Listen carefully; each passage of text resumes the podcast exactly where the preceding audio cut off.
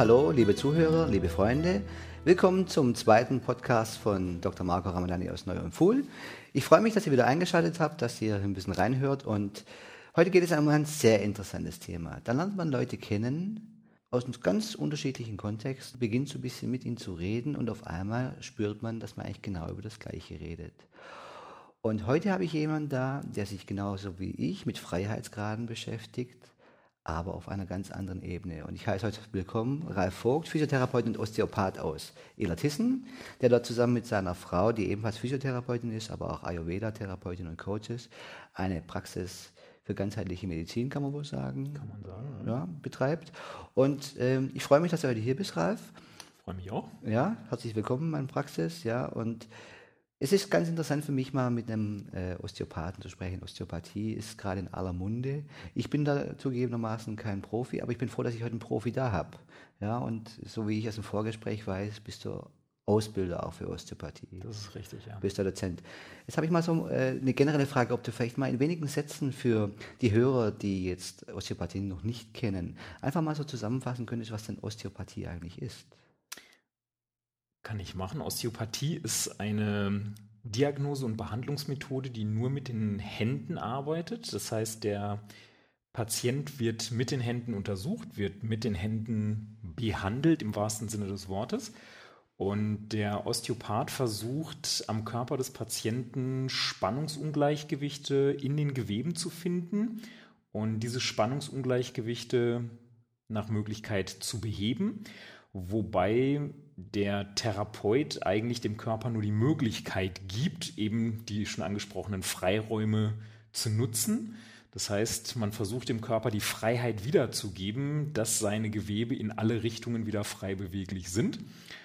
Und dabei entsteht meistens ein bisschen mehr als einfach nur ein freies Gelenk zum Beispiel. Osteopathen behandeln auch nicht nur wie Physiotherapeuten Gelenke, sondern eigentlich alle Gewebe des menschlichen Körpers, das heißt auch innere Organe, Blutgefäße, Nervenbahnen. Im Grunde genommen alles, was äh, an uns dran ist, kann osteopathisch behandelt werden, solange es in seiner Funktion gestört ist. Strukturprobleme können wir zum Beispiel eben nicht so beheben in dem Sinne. Das heißt zum Beispiel eine beschädigte Bandscheibe wird eine beschädigte Bandscheibe bleiben, auch nach einer osteopathischen mhm. Behandlung. Aber der Osteopath kann dafür sorgen, dass trotz der Beschädigung der Bandscheibe die Möglichkeit für den Körper mit dieser Bandscheibe super gut klarzukommen wesentlich erleichtert wird. Aha, also dann habe ich das so verstanden, ähm, dass selbst wenn zum Beispiel irgendwelche organischen Defizite da sind, zum Beispiel wie diese Bandscheibe, dass es doch Möglichkeiten gibt, da mit der Osteopathie Linderungen zu erreichen. Absolut. Das ist eigentlich äh, Sinn und Zweck der Osteopathie, dem Körper wieder eine Möglichkeit zu geben, ähm, trotz Störungen von außen, das kann durchaus mal ein Strukturschaden sein, wie zum Beispiel eine Bandscheibe, das kann aber auch halt äh, durchaus mal was Funktionelles sein, wie einfach nur ein rausgesprungener Wirbel, dass also trotz dieser Störungen von außen der Körper wieder in die Lage versetzt wird, trotzdem mit äh, einer Kompensation zu reagieren, ähm, die bestmöglich an die Umstände angepasst ist. Mhm, okay. So dass ich, wenn ich das so verstanden habe, eigentlich, es ist ja eigentlich mehr wie normale manuelle Therapie. Es ist wesentlich mehr als manuelle Therapie, weil manuelle Therapie geht eigentlich eher davon aus, dass der Therapeut erkennt, was das Funktionsgleichgewicht gestört hat und von seiner Sicht der Dinge aus versucht, dieses, ähm, äh, diesen Schaden, diese Störung wieder zu beheben. Wobei man davon ausgehen müsste, dass der Therapeut, der Manualtherapeut, schlauer ist als der Körper des Patienten. Erfahrungsgemäß ist das aber selten so. Der Körper des Patienten hat äh, unglaublich viele Möglichkeiten zur Kompensation. Und dementsprechend arbeitet die Osteopathie eher damit, dem Körper die Möglichkeiten wiederzugeben, sich selbst wieder einzuregulieren, sich selbst wieder zu helfen. Ähm, und dem, dementsprechend ist in der Osteopathie eher die Anforderung, dass der Therapeut nur den Freiraum für den Körper schafft, dass der in seinen Möglichkeiten sich selber wieder regulieren kann, weil der Körper es eben selbst wesentlich besser weiß, als das jeder Therapeut je könnte. Mhm.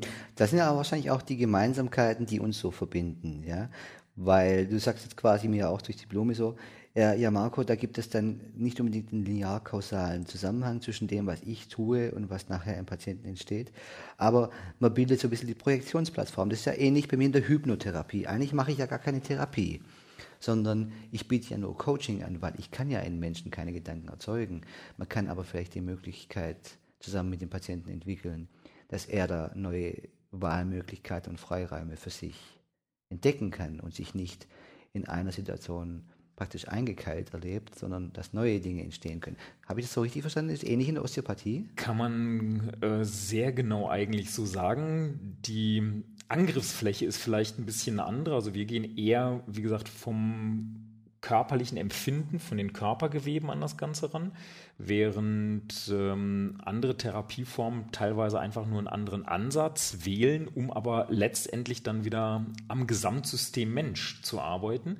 Und dieses Gesamtsystem Mensch ist so hochkomplex mit äh, so vielen verschiedenen Gewebesorten, mit so vielen verschiedenen Steuerungsmöglichkeiten, dass es an sich unmöglich ist, ähm, von Seiten des Therapeuten da irgendwo etwas eben zu platzieren, wie du eben schon richtig gesagt mhm. hast, sondern äh, die beste Möglichkeit ist, einen Weg zu finden, die Regulation im Körper wieder irgendwo anzuregen, damit der das nach Möglichkeit selbst machen kann, weil so gut wie der mit seinen Steuerungsmöglichkeiten das alles wieder kompensieren kann, so gut schaffen wir das von außen niemals. Aha, da, da höre ich auch sowas mit, was mein Denken ja auch prägt quasi, ähm, die Natur hat vieles so gut vorgesehen und so vieles mitgegeben, äh, das können wir Menschen nicht unbedingt besser, ja, sondern da ist eigentlich schon alles da.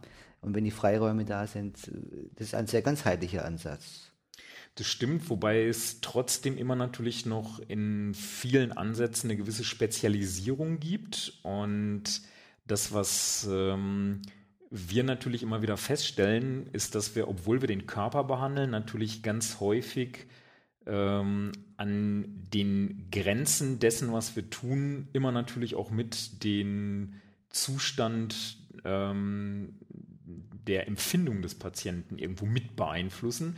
Wir rühren natürlich über körperliche Therapie trotzdem immer natürlich auch an emotionalen Erlebnissen, an emotionalen mhm. Zuständen. Mhm, Wir rühren trotzdem natürlich auch immer wieder an Glaubenssätzen, an Wahrnehmungen, äh, wie der einzelne Patient sein Leben, seine Umwelt auch wahrnimmt. Und da sind ganz sicher Berührungsflächen zwischen dem, was du machst mit der Hypnotherapie mhm. und dem, was wir machen, ähm, über eben den körperlichen Ansatz. Ähm, und obwohl die Osteopathen einen rein körperlichen Ansatz wählen und eigentlich nur über Berührung des Gewebes arbeiten, haben sie natürlich trotzdem Einwirkungen auch auf ähm, das Gesamtsystem, ähnlich wie du es wahrscheinlich auch schon erlebt hast, dass wenn du eben Hypnotherapie machst, trotzdem eben auch eine Wirkung auf den gesamten Körper natürlich irgendwo hast, mit äh, Einwirkungen aus vegetativen Nervensystemen, ja, mit Schwitzen, mit Kälte, mit all solchen ja. Empfindungen. Natürlich, viele Menschen kommen ja auch gerade mit körperlichen Beschwerden zu mir. Zum Beispiel mit Reizdarmsyndrom, dass sie quasi schulmedizinisch abgeklärt sind, dass organisch am Darm alles in Ordnung ist, aber dass sie zum Beispiel ständig entweder über Durchfälle oder aber auch Verstopfung klagen. Ja. Und da geht sehr, sehr viel natürlich äh, auch über körperliche Therapie. Und aber ich habe da schon einiges mitgenommen, wo sich wirklich, äh, wo wir uns mit unseren Betätigungsfeldern wirklich ähm, sehr nah annähern. Weil auch zum Beispiel in der Hypnotherapie arbeiten wir sehr viel mit sogenannten neuronalen Netzen. Das was einfach, vielleicht ein paar Worte dazu, neuronale Netze, das heißt einfach, dass da gewisse Nervenareale in gewissen Kontexten, also in gewissen Situationen, in gewissen Zusammenhängen, ähm, gelernt haben, zusammen aktiviert zu sein. Ein typisches Beispiel, was jeder von uns Menschen kennt. Einmal spielen sie wieder diesen komischen Song im Radio und zack wird man sofort an seine Abiturzeit oder an seine Schulzeit erinnert oder an eine bestimmte Situation, wo bestimmte Menschen da waren, wo man ein bestimmtes Gefühl hatte. Und es ist präsent, das ist sofort wieder da. Und genauso gibt es natürlich sowas auch für körperliche Haltungen, vielleicht für Bewegungen. Das nutzen ja auch zum Beispiel äh, Therapeuten, die Körpertherapie mit Hypnotherapie verbinden, gibt es ja durchaus auch. Dass man über gewisse Körperbewegungen oder gewisse Körperstellungen auch Zugang bekommt zu gewissen einfach ja Netzwerken, die sich dann im seelischen Bereich abspielen. Ja, das kennen wir alle. Und da habe ich auch schon gemerkt, da, da sind wir schon ganz nah beieinander. Ja. Da sind wir auf jeden Fall nah beieinander, ja. ja. Und das habe ich auch schon gehört, also jetzt quasi die Osteopathie. Ich muss sagen, ich habe da immer gedacht, da waren nur Knochen behandelt. Das heißt ja Osteo, also von, von mhm. Knochen. Mhm. Ja. Da habe ich jetzt doch schon auch im Vorgespräch gelernt, dass da deutlich mehr dahinter steckt. Dass es auch sowas gibt wie viszerale Osteopathie, wo es um die Organe geht, was für mich ja interessant ist, weil ich ja ursprünglich mhm ähm, mich in der Viszeralchirurgie auch getummelt habe, wo ich also ganz genau weiß, um was es da geht. Ja, dann gibt es aber auch Bindegewebe. Ähm, quasi Techniken, wo man äh, blockiertes Bindegewebe quasi wieder frei kriegen kann. Oder drücke ich das so richtig aus, wenn ich das so platt sage? Kann man, kann man sagen, gerade weil du vorhin auch diese neuronalen Netzwerke erwähnt hast, ähm, Bindegewebe ist eigentlich der Bereich, wo sich Osteopathen ganz besonders gut auskennen und was sie ganz besonders gerne auch immer zur Behandlung verwenden, weil die schnellsten Nerven in unserem Körper ähm, eigentlich nur eine Nervenleitgeschwindigkeit von ca. 120 Meter pro Sekunde haben. Das mhm. sind dann schon sehr schnelle myelinisierte Nerven und man festgestellt hat, dass es trotzdem Impulse gibt, die übers Bindegewebe mit der Schallgeschwindigkeit in Wasser geleitet werden. Das sind also mm, annähernd 1000 Meter pro Sekunde. Das heißt, dass es möglich ist, über taktile Reize, also über Berührungen im Bindegewebe, äh, eben genau diese neuronalen Netzwerke anzusprechen mit einer Geschwindigkeit, die weit höher liegt als jeder Nerv. Die natürlich dementsprechend unspezifischer ist, weil sie natürlich nicht ganz so genau verschaltet sind, die aber trotzdem einen sehr, sehr großen Einfluss auf ähm, viele dieser neuronalen Strukturen haben und dementsprechend natürlich eine ganz, ganz äh, hohe Einwirkung auf zum Beispiel das vegetative Nervensystem haben, damit natürlich dann auch auf die inneren Organe, mhm. auf die Nerven, auf das Hormonsystem mhm. und darüber arbeitet der Osteopath natürlich dann in verschiedenen Stellen des Körpers, obwohl er ähm, nicht unbedingt direkt einen Nerv oder nicht direkt äh, ein bestimmtes Organ berühren muss. Aber es gibt eben in der Viszeralosteopathie zum Beispiel natürlich auch die Möglichkeit, wenn Verklebungen zum Beispiel da sind im Bereich von inneren Organen, nach zum Beispiel Operationen, mhm. nach Bauchoperationen, Verwachsungen zum Beispiel, Beispiel, Verwachsungen, mhm. dass man da natürlich dann auch direkt halt eben die Beweglichkeit dieser Organe auch wieder verbessern kann. Aha, also sehr, sehr breites Betätigungsfeld habe ich da schon rausgehört. Also wirklich, also nicht nur Arbeiten mit Muskeln, sondern auch viel mit Bindegewebe und auch dann wirklich auf ähm, nicht nur quasi so oberflächliche Strukturen einwirken, sondern auch tiefer. Das heißt, mhm. die, die Eingeweide. So habe ich das richtig verstanden. Und ähm, da, da, muss ich doch sagen, da ist doch schon einiges mehr, aber man hört es auch so an dem, wie du das schilderst, da steckt auch sehr, sehr viel theoretischer Background mehr dahinter als quasi in der normalen Lehre der Organe und äh, der, der Gelenke und deren Funktionalität, die man ja in der, in der praktisch Traumatologie ja immer braucht, wenn man nach einem Unfall oder nach einer Operation eine Reha braucht, sondern da steckt schon eigentlich viel, viel mehr dahinter, muss man so sagen. Man versucht in der Osteopathie so ein bisschen ähm, aus diesem didaktischen Korsett manchmal ein bisschen rauszukommen, weil ein Verdauungstrakt natürlich ähm, nicht frei im Raum existiert, genauso wie eine Wirbelsäule selten allein über die Straße spaziert, sondern äh, letztendlich hängt natürlich alles zusammen und auch der Verdauungstrakt hängt schließlich irgendwo am Stütz- und Bewegungsapparat dran und kann dementsprechend natürlich auch Einwirkungen auf diesen Stütz- und Bewegungsapparat haben. Und ich erlebe es nicht selten in der Praxis, dass gerade zum Beispiel Störungen im Verdauungstrakt, seien sie jetzt ähm, auch zum Beispiel aus emotionalen Gründen gekommen, mhm. äh, ganz, ganz häufig äh, Rückenbeschwerden zum Beispiel verursachen, weil der Verdauungstrakt nun mal hinten an der Lendenwirbelsäule und an der Brustwirbelsäule dranhängt. Und dementsprechend ähm, wird da häufig einfach so ein äh, didaktischer Schnitt in der Schulmedizin gemacht, dass man sagt, also die einen kümmern sich nur um den Verdauungstrakt, mhm. äh, ohne zu gucken, dass der natürlich Verbindungen auch mit dem Rest hat. Der Rest kümmert sich nur um die Knochen, ohne zu gucken zum Beispiel, wie diese Knochen zum Beispiel auch ernährt werden.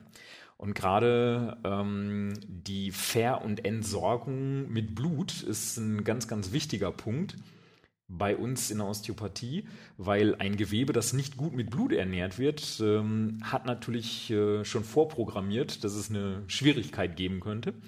Und nicht selten erlebt man es dann auch, dass äh, Leute mit äh, unklaren Beschwerden immer wieder von einer Stelle zur anderen geschickt werden. Immer ein Rückenschmerz, der zum Beispiel typischerweise immer dann auftritt, äh, wenn die Leute eigentlich in Ruhe sind. Ein Ruheschmerz würde ja nicht dafür sprechen, dass es also irgendwo belastete Strukturen gibt. Aber wenn dementsprechend in der Ruhe kein venöser Abtransport passiert, ist es ganz, ganz häufig, dass da aus diesem Grund dann zum Beispiel auch Schmerzen auftreten können. Also man sieht schon, es wird nicht so eins zu eins gehandhabt, dass man sagt, wenn der Schmerz auftritt, ist es garantiert das, ähm, äh, äh, diese oder jene Ursache. Sondern man muss immer so ein bisschen von einem System ins andere springen. Und das ist auch das, was mich nach wie vor immer noch an der Osteopathie auch fasziniert, weil es nicht möglich ist, eine 1 zu 1 Zuordnung zu treffen äh, und zu sagen, immer wenn Faktor A auftritt, muss zwangsläufig irgendwo das Organ B betroffen sein, sondern es ist ein ganz, ganz spannendes Puzzle, was man immer wieder aufs Neue beurteilen muss selbst beim gleichen Patienten, wenn der an einem Tag kommt, kann der am nächsten Tag schon mit was ganz anderem wieder da sein. Mhm, okay. Aha. Das, äh, das ist fast detektivische Arbeit manchmal. Kann man manchmal eigentlich fast so nennen, ja. Ja, okay, dass man so richtig nachspüren muss, wo, wo geht es hin. Jetzt ist es aber bei der Osteopathie so, das wird ja von den Schulmedizinern auch ein bisschen kritisch beäugt. Mhm. Ja, kann man, durch, kann man durchaus so ansprechen. Kann man durchaus sagen, ja. Das ja. liegt zum großen Teil daran, dass wenn man Osteopathen bei der Arbeit sieht, ähm, es manchmal so ein bisschen aussieht, als würden sie nur Hand anlegen oder Hand auflegen. Mhm. Ähm, aber Osteopathie funktioniert definitiv ähm, nach ganz eindeutigen mechanischen Gesetzen. Es ist auch eindeutig eine ganz mechanische Geschichte die allerdings manchmal mit ganz wenig Zug und ganz wenig Druck auskommt. Also man muss dementsprechend keine riesengroßen Kräfte auf den Körper ausüben, sondern manchmal reichen eben ganz, ganz wenig Kräfte, aber trotzdem bleibt es eine sehr mechanische Behandlungsform, die auch äh, immer mechanisch erklärbar bleibt, selbst wenn also teilweise Ergebnisse dabei rauskommen, die man direkt vielleicht erstmal noch nicht mechanisch erklären kann. Dann bleibt aber trotzdem immer noch eine mechanische Einwirkung, zum Beispiel wieder auf neuronale Strukturen, auf mhm. Nervenstrukturen, die dann wiederum erklären können, was manchmal dann dabei passiert. So, da habe ich jetzt so entnommen, dass da manchmal schon erstaunliche Dinge passieren. Das heißt, dass Leute, so hast du auch vorhin gesagt, so ein bisschen rumirren von Facharzt zu Facharzt irgendwie keiner das so richtig in, in, in die Finger bekommt, greifbar mit unseren schulmedizinischen, ja, muss man sagen, diagnostischen Hilfen oder man kann es auch fast schon sagen, Schubladen, ja. Mhm. Und die dann irgendwann verzweifelt mal bei dir in der Praxis so vorbeikommen und dass dann sich etwas ganz anderes als ursächlich vielleicht entpuppt. Ist das manchmal so? Das ist sogar sehr häufig so und meistens liegt es lediglich daran, dass man genau denjenigen noch nicht gefragt hat, den es eigentlich angeht, nämlich den Körper selber. Man hat ähm, ganz, ganz viel von einem Intellekt zum anderen dann immer kommuniziert, aber der eigentlich Leidtragende, nämlich das Gewebe, ist meistens eben nicht gefragt worden, wie es dem eigentlich geht. Und das ist etwas, was man in der Osteopathie im Grunde genommen als allererstes macht, nämlich rausfinden, wo gibt es eigentlich Spannungen, die zu hoch sind, zu niedrig sind oder insgesamt so sind, wie sie nicht sein sollten. Und das macht die Osteopathie natürlich dann äh, zu einem wunderbaren Instrument auch für zum Beispiel Säuglinge, die ja nicht sagen können, wo es ihnen fehlt. Ja, das macht es ähm, im Grunde genommen auch zu einem wunderbaren Instrument äh, für alle Zustände, die in bildgebenden Verfahren keine große Aufklärungsrate gebracht haben, weil ein Spannungszustand immer noch etwas ist, was man auf einem bildgebenden Verfahren eben nun mal nicht sieht. Auf einem Bild ist alles Mögliche zu sehen, an irgendwelchen Tumoren, an irgendwelchen Entzündungen etc. Aber Spannungen, einfache Spannungen im Gewebe, die sieht man immer noch auf keinem Bild. Ja, und da sagt natürlich der Orthopäde, was ich nicht sehe, das kann auch nicht sein. Und daher vielleicht natürlich auch ein bisschen die Kritik an der Osteopathie. Das ist sicherlich mit einer der großen Kritikpunkte, wobei es mittlerweile auch relativ viele Orthopäden sogar gibt oder insgesamt halt Schulmediziner, ja. die Osteopathie praktizieren.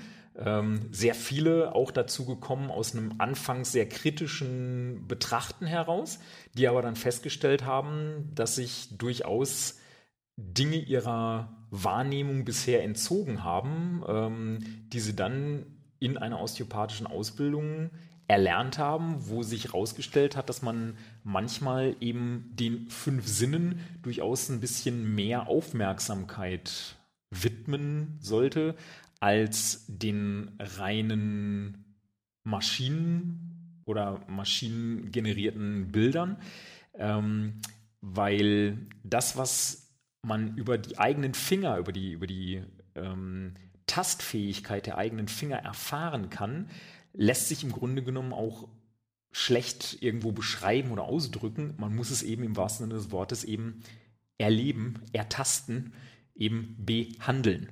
Mhm, okay, jetzt, aha, das heißt, da, da, kommt aber dann also die Fähigkeit des, des, Osteopathen schwer zum Tragen. Das heißt, die Leute müssen gut ausgebildet sein. Du, du bildest ja auch aus, du bist Dozent. Genau. Jetzt bin ich gerade ganz hellhörig geworden. So, als du mir erzählt hast, da gibt es auch viele Schulmediziner oder gerade Orthopäden, die sich in Osteopathie ausgebildet haben. Waren da auch schon welche bei dir, die, die du unterstützt hast in ihrer Ausbildung? Ja, ja. Ja, das heißt, du bringst, du bringst den Orthopäden bei, wie man osteopathisch arbeitet. Mhm. Das ist natürlich auch klasse. Gell? Und dann, wenn die dann mal erstaunt feststellen, so, dass da mehr dahinter ist? Ja, stelle ich mir ganz interessant vor. Das ist vielfach, aber nicht nur für ausgebildete Ärzte, sondern insgesamt am Anfang für einen Osteopathiestudenten schwierig, diesen Glaubenssatz zu überwinden, dass da nichts ist, was man irgendwo fühlen könnte, dass also das Weltbild, was man sich vorgestellt hat, ja erstmal intakt bleiben soll.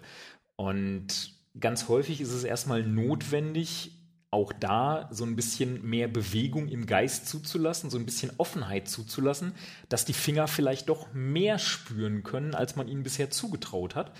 Und häufig ist das natürlich erstmal von einem großen Staunen begleitet, aber natürlich äh, gerade bei den äh, schulmedizinisch ausgebildeten Ärzten ähm, etwas, was ähm, trotz Staunen dann eben ganz schnell in Begeisterung umschlägt, wenn man halt feststellt, man kann durchaus am Körper wesentlich mehr feststellen, wesentlich mehr fühlen, als äh, auf irgendeinem Bild zu sehen ist manchmal.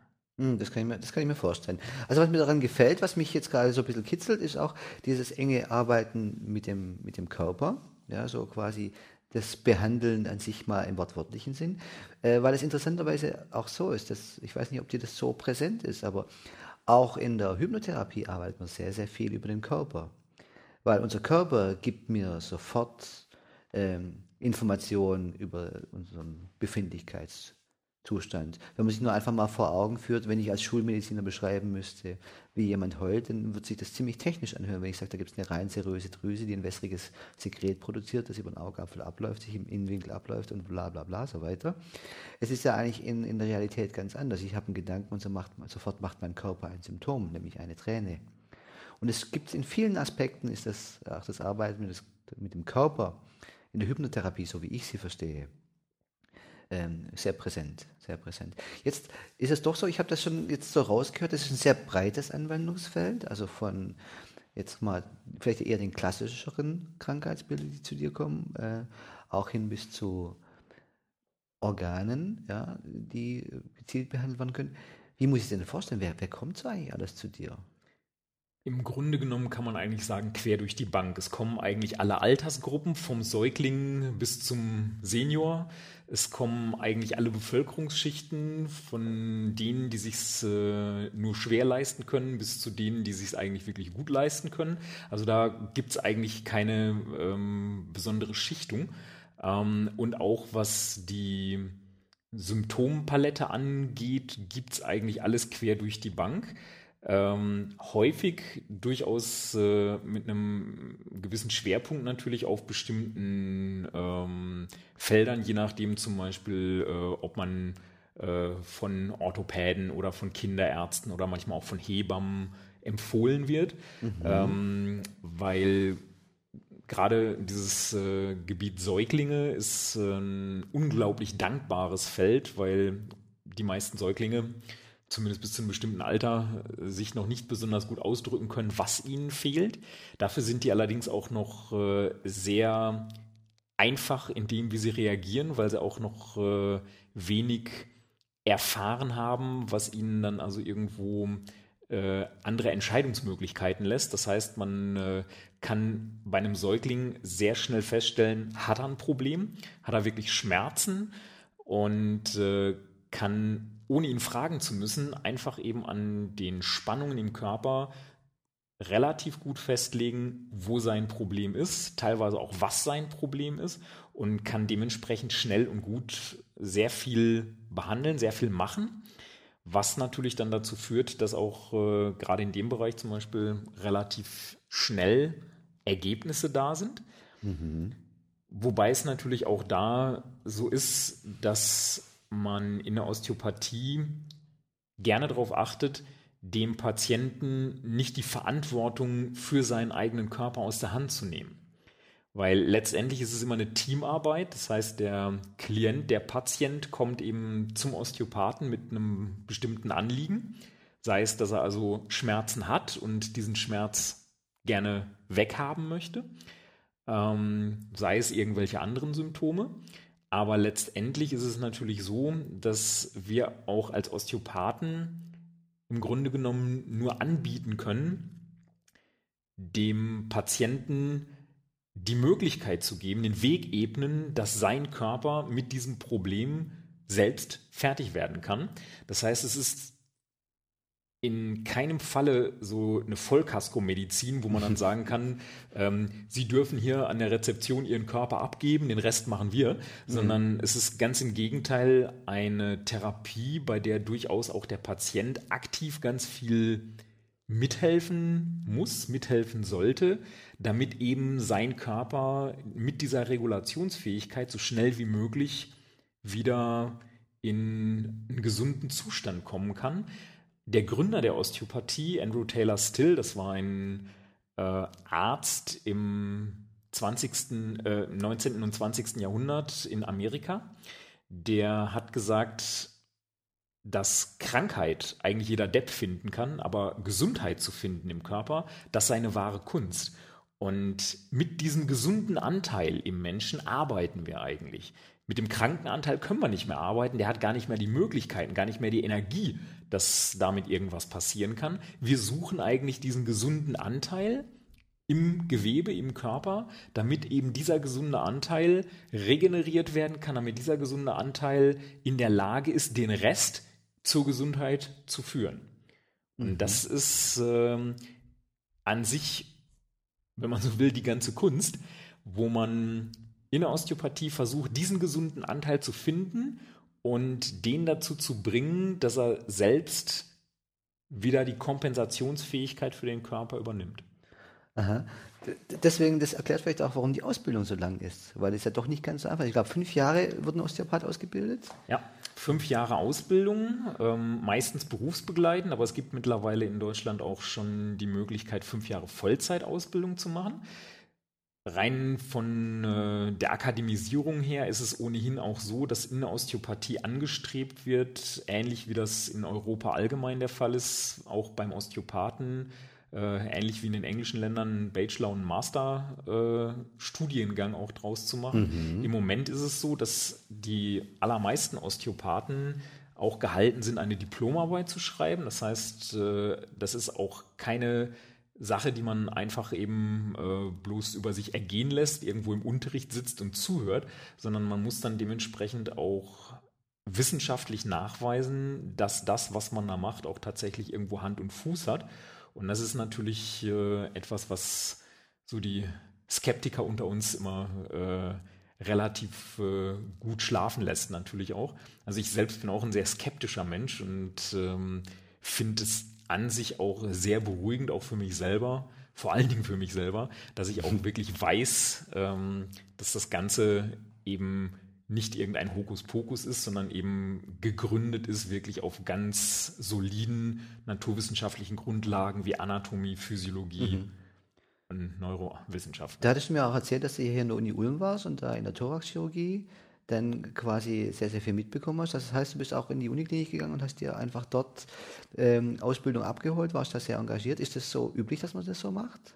Also es gibt mehrere Möglichkeiten, wie man diesen wissenschaftlichen Anteil machen kann. Mhm.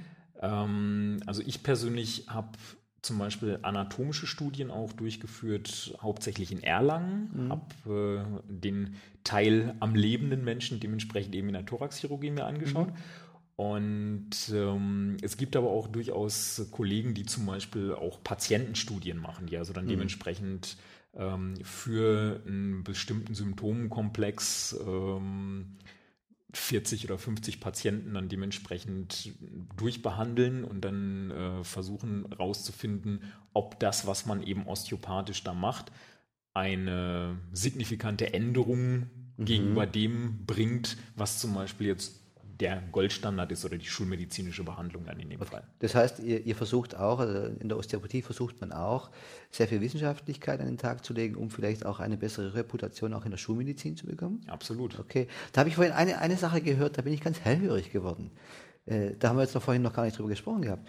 Das heißt, du hast auch Kinderärzte und Hebammen und, und Ärzte, die dir immer regelmäßig Patienten schicken? Mhm.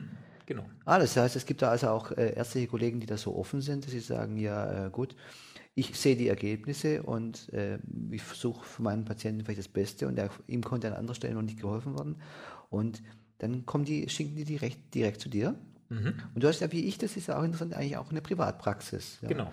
Das heißt, äh, da haben die, äh, die Ärzte auch keine Berührungsprobleme, sondern die sagen, okay, der arbeitet da die und die Zeit und die, ich, die Patienten sind sehr zufrieden, dann empfehle ich das meinen Patienten.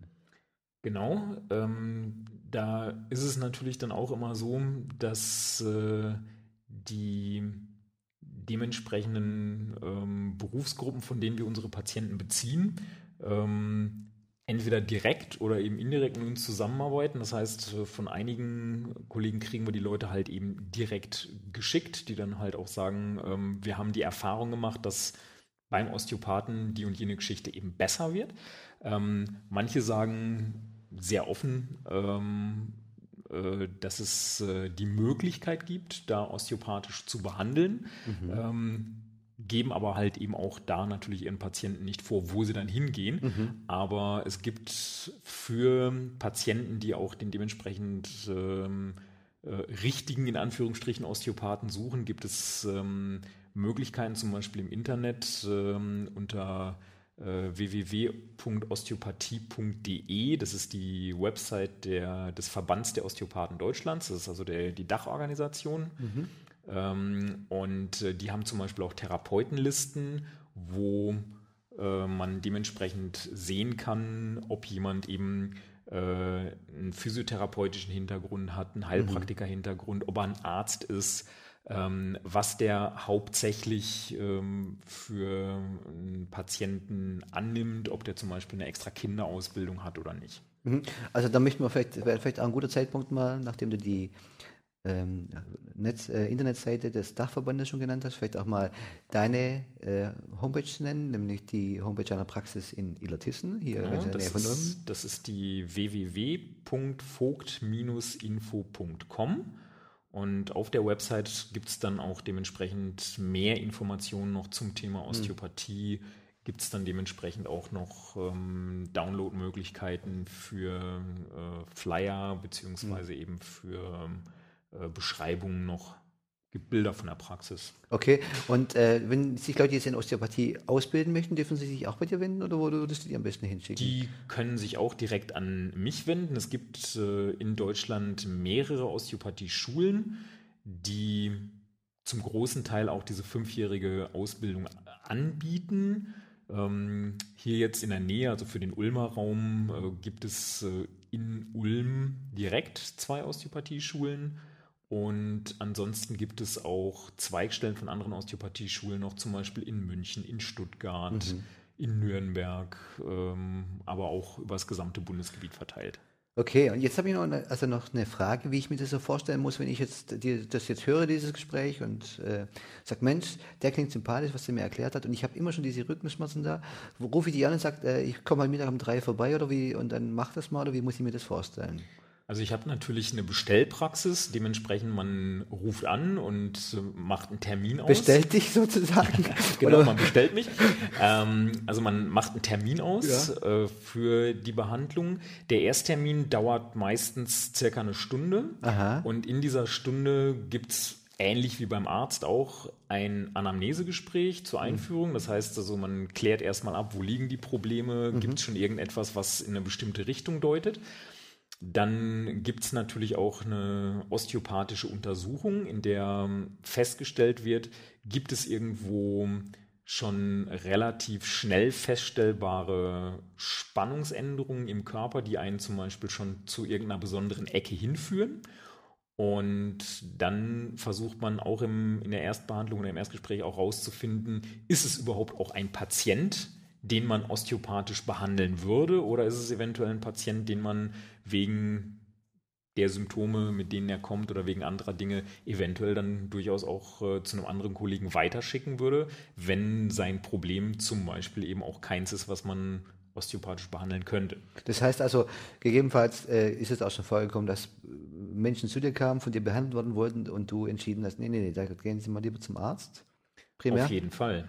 Ja. Also gerade wenn ähm, Dinge eintreten oder ähm, Situationen da sind, die es angeraten scheinen lassen, erstmal abzuklären, was da vielleicht ansonsten noch da ist. Mhm. Dann schicke ich die Leute sowieso gerne zum Arzt. Ähm, da hat sich auch häufig schon herausgestellt, dass das eine durchaus gute Idee war, mhm. weil auch da funktioniert manchmal dieses Prinzip äh, Hausarzt, Facharzt nicht immer. Mhm. Und äh, ab und zu fallen auch mal Leute durchs Raster wo es durchaus gut ist, dass auch andere medizinische Berufsgruppen, die dann natürlich erstmal wieder ins Raster zurückbringen, wenn mhm. irgendwo Situationen da sind, die das angeraten scheinen lassen. Also genauso wie bei mir, dass wenn jemand äh, sich meldet mit, dem, mit der Frage, ich möchte Hypnotherapie, dass man erstmal erklärt, Mensch, wurde da auch schulmedizinisch einfach organisch wirklich das abgeklärt, dass man da die Sicherheit hat, dass da alles in Ordnung ist, ja. Mhm.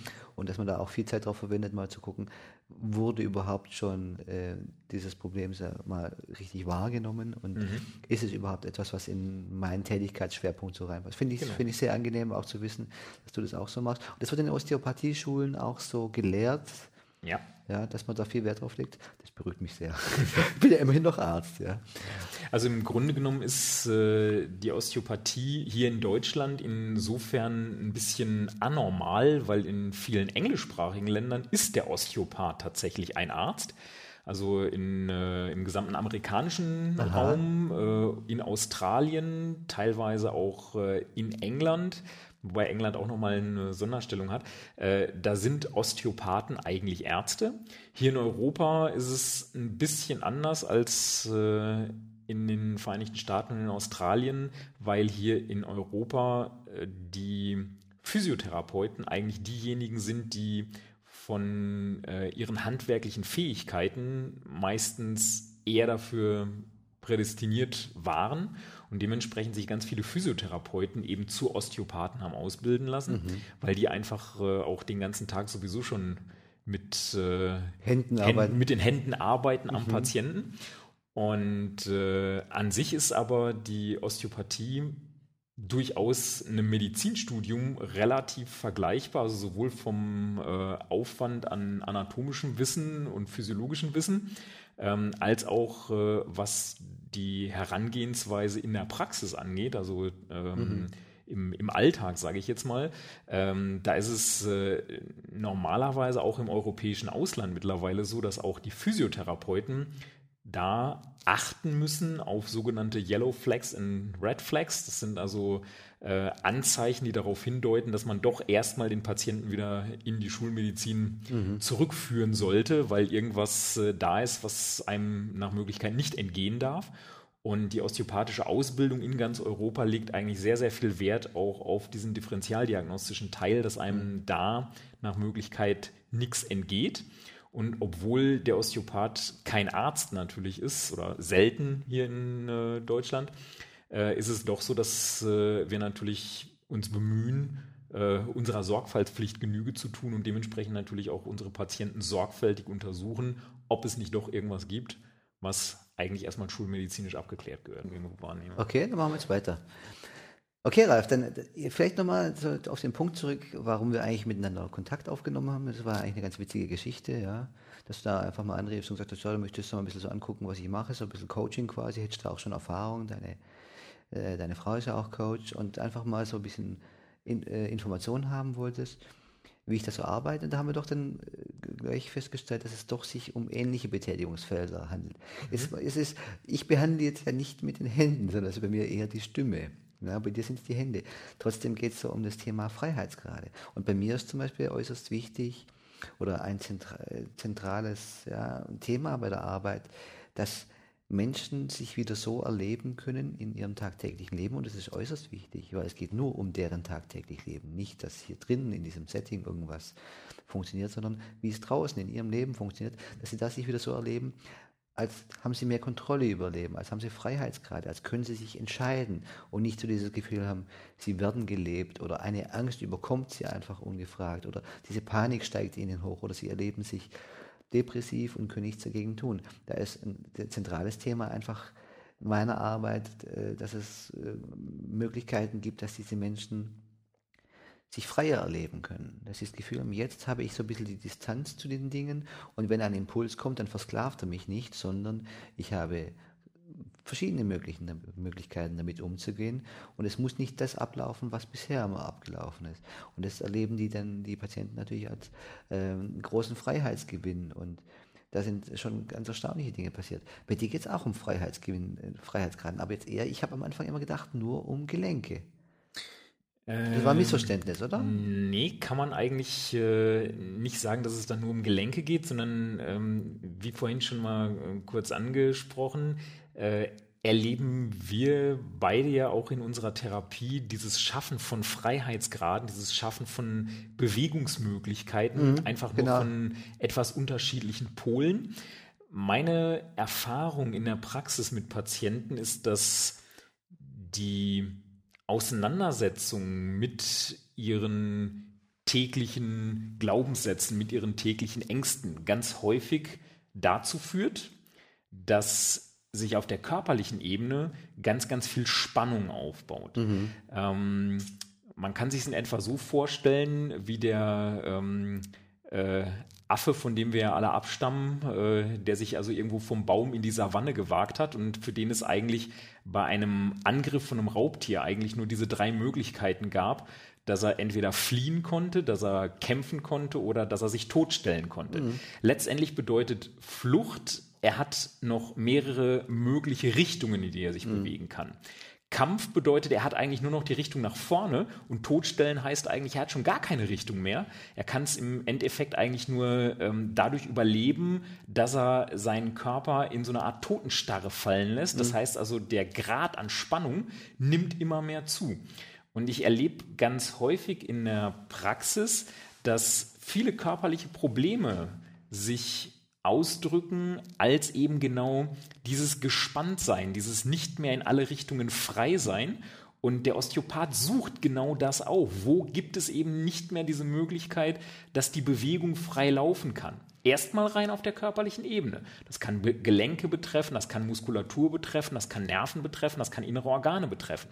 Letztendlich gibt es aber immer einen Spannungszustand, der für diesen Körper einerseits nicht mehr natürlich ist, weil dieser Körper ständig in diesem Spannungszustand lebt und die Person natürlich dann auch wahrnimmt, dass sie durch diesen Spannungszustand nicht mehr die Möglichkeiten hat, ihr Leben zu genießen, ihr Leben eventuell überhaupt zu leben. Was dann halt wieder so ein ähm, Randgebiet ist, wo es eben wieder in deinen Bereich reingeht. Mhm. Und wir erleben es als Osteopathen ganz, ganz häufig, dass wenn man den Menschen wieder die Möglichkeit gibt, diese Spannungen aufzulösen, ähm, dass sich Körpergewebe wieder in mehrere Richtungen bewegen können, dass dann auch sich etwas tut auf dieser emotionalen, auf dieser geistigen mhm. Ebene mhm. und dass die Möglichkeit, dass der Körper wieder frei agieren kann, auch eben für den Geist, für das emotionale Erleben wieder viel mehr Freiheitsgrade gibt und äh, das ist auch der, der Punkt, den ich natürlich von Anfang an auch, äh, ähnlich wie du, sehr, ja so spannend fand, dass ähm, wir im Endeffekt eigentlich nur von zwei verschiedenen Ansatzpunkten aus Freiheitsgrade schaffen, mhm. aber durch dieses Schaffen dieser Freiheitsgrade diese Person, diesen Patienten wieder in die Lage versetzen, sein Leben eben selber wieder besser in den Griff zu kriegen. Und das ist ähm, durchaus etwas, was äh, immer wieder natürlich spannend und ähm, befriedigend ist in der Arbeit. Das fand ich jetzt gerade total interessant, das äh, mit diesem Thema die drei Stufen quasi des Angstprogramms, weil das ist, wo du gerade zum Affen erläutert hast, weil das sind genau die Dinge, die ich zum Beispiel tagtäglich äh, bei der Arbeit mit Angstpatienten sehe, dass sie als erstes mal versuchen, diesen Situationen auszuweichen, wo vielleicht mal Angst aufgetreten ist. In der zweiten Stufe, dass wenn sie dann merken, okay, jetzt kommt aber doch was, da ist so ein gewisser Impuls, dass sie sich mit aller Kraft dagegen stellen und quasi die Angst bekämpfen, was sehr, sehr anstrengend ist. Und die dritte Stufe dann, dass sie wie gelähmt sind. Was du mit dieser Anspannung. Und das sagen die mir Leute auch, ich bin total angespannt. Und ich habe keine Chance. Und es kommt diese Angst wie ein Tsunami und rollt über mich hinweg. Und innerlich bin ich zum Zerbersten gespannt. In, in, ich weiß gar nicht wohin und äußerlich wirklich wie gelähmt. Ja, das hat mich jetzt richtig an, an, an eine Schilderung erinnert, die ich dann ähm, oft bei meinen Patienten genauso höre. Ja, und das äh, ist dann natürlich auch so, dass wenn, wenn Patienten zu mir kommen, wegen, weil sie sagen, ich möchte nicht mehr von meinen Ängsten versklavt werden, dass damit sehr wohl natürlich auch körperlich, körperliche Besserung von Symptomen einhergeht, dass sie sagen, dass die Menschen sagen, ja, ich habe nicht mehr dieses Magendrücken und irgendwie ist alles entspannter. Oder auch zum häufig sehe ich zum Beispiel, dass sich die Verdauung normalisiert, das sehe ich sehr häufig, dass die Menschen sagen, ich habe nicht mehr diese Kopfschmerzen, von der Verspannung her. Also das sehe ich schon durchaus, dass wir da von, von ähm, zwei Richtungen wirklich kommen, die ja fast weiter voneinander entfernt nicht sein könnten, aber dass das Ziel eigentlich das gleiche ist. Dass mhm. die Menschen sich in Situationen erleben, wo sie wieder das Gefühl haben, sie können, haben kompetenten Zugang zu ihren Fähigkeiten, zu ihren Ressourcen. Und vor allem, was, was für mich natürlich immer so wichtig ist, sie haben die Möglichkeit, etwas selbst zu tun dafür, dass sie sich anders erleben. Sie können selbst etwas dafür tun, dass sie sich freier erleben, dass sie Freiheitsgrade erhöhen und dass sie einfach sich, dass sie mit ihrem Leben besser zurechtkommen. Ja. Mhm. Ja, und häufig ist es auch so, dass gerade diejenigen, die in ihrem Leben sich äh, extrem bemühen, alles unter Kontrolle zu halten und ähm, dementsprechend auch den Weg zum Beispiel eben zum Psychotherapeuten mhm. scheuen, weil mhm. sie sagen, eigentlich fehlt mir ja gar nichts mhm. äh, auf dieser emotionalen Ebene. Und ich bin doch ja nicht gut, gaga. Ne? Genau. Mir geht es ja eigentlich gut, dass die natürlich äh, häufig trotzdem auf der körperlichen Ebene Symptome haben und mit diesen mhm. Symptomen dann durchaus zum Beispiel auch eben in der osteopathischen Praxis auftauchen mhm. und man da äh, häufig raus kristallisieren kann, da ist eigentlich nicht ein körperliches Problem dahinter, sondern das Problem ist eigentlich auf einer anderen Ebene. Und es gibt die Sorte Patienten, wo man rein über diese körperliche Behandlung durchaus schon vieles machen kann, aber ganz, ganz häufig, und das ist auch etwas, ähm, was ich auch immer sehr wichtig finde, ganz häufig geben auch diese Leute so ein bisschen den Widerstand dagegen auf, sich wirklich eben professionelle Hilfe auch für ihren emotionalen Zustand zu holen, diesen Widerstand geben sie sehr häufig auf, wenn sie schon festgestellt haben, dass also auf der körperlichen Ebene es machbar ist, dass sich eben was ändern kann und dass mhm. diese Änderung aber halt eben mit ihrem emotionalen Erleben, mit ihrem emotionalen Zustand zu tun hatte. Mhm. Das ist ja auch ein Prinzip, ich weiß nicht, ob du das kennst. Äh, wir äh, arbeiten in Hypnotherapie ja auch mit Körper, körperlichen Signalen, zum Beispiel mit der sogenannten Armlevitation. Vielleicht um den Menschen, die sich noch mit Hypnotherapie nicht so konkret auskennen, vielleicht das mal zu erklären. Es gibt die Möglichkeit, quasi Kontakt mit dem Unbewussten aufzunehmen und da ein äh, Körperteile seines Finger oder Arm quasi als Signalgeber für das Unbewusste äh, zu nutzen, indem man einfach den Arm zum Beispiel in Trance begleitet, ja, dass äh, der Patient das Gefühl hat, dieser Arm, der ist jetzt irgendwie, ja, der wird nicht mehr direkt von ihm gesteuert und dass man dann ähm, durch gewisse Techniken die Möglichkeit entwickelt, dass da das Unbewusste sich vielleicht auch äußern kann, also das, was wir nicht so willentlich, willentlich beeinflussen können. Und das Interessante ist dann sehr häufig, wenn sich dieser Arm äußerlich beginnt zu bewegen, bewegt sich meistens innerlich auch sehr, sehr viel. Und das erleben die Patienten als sehr spannend. Da ist mir das gerade auch wieder so eingefallen, so dieses, wenn sich im Körper was bewegt, ja, dass sich innerlich auch was bewegen kann. Wir sind einfach nicht zu trennen, Geist und Körper. Kann man, da glaubst du, wir uns beiden einig.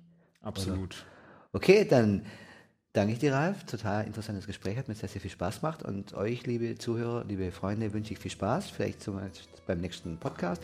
Wer noch mehr wissen will über die Homepage von äh, Ralf, kann sich bei mir im Blog die Adresse holen.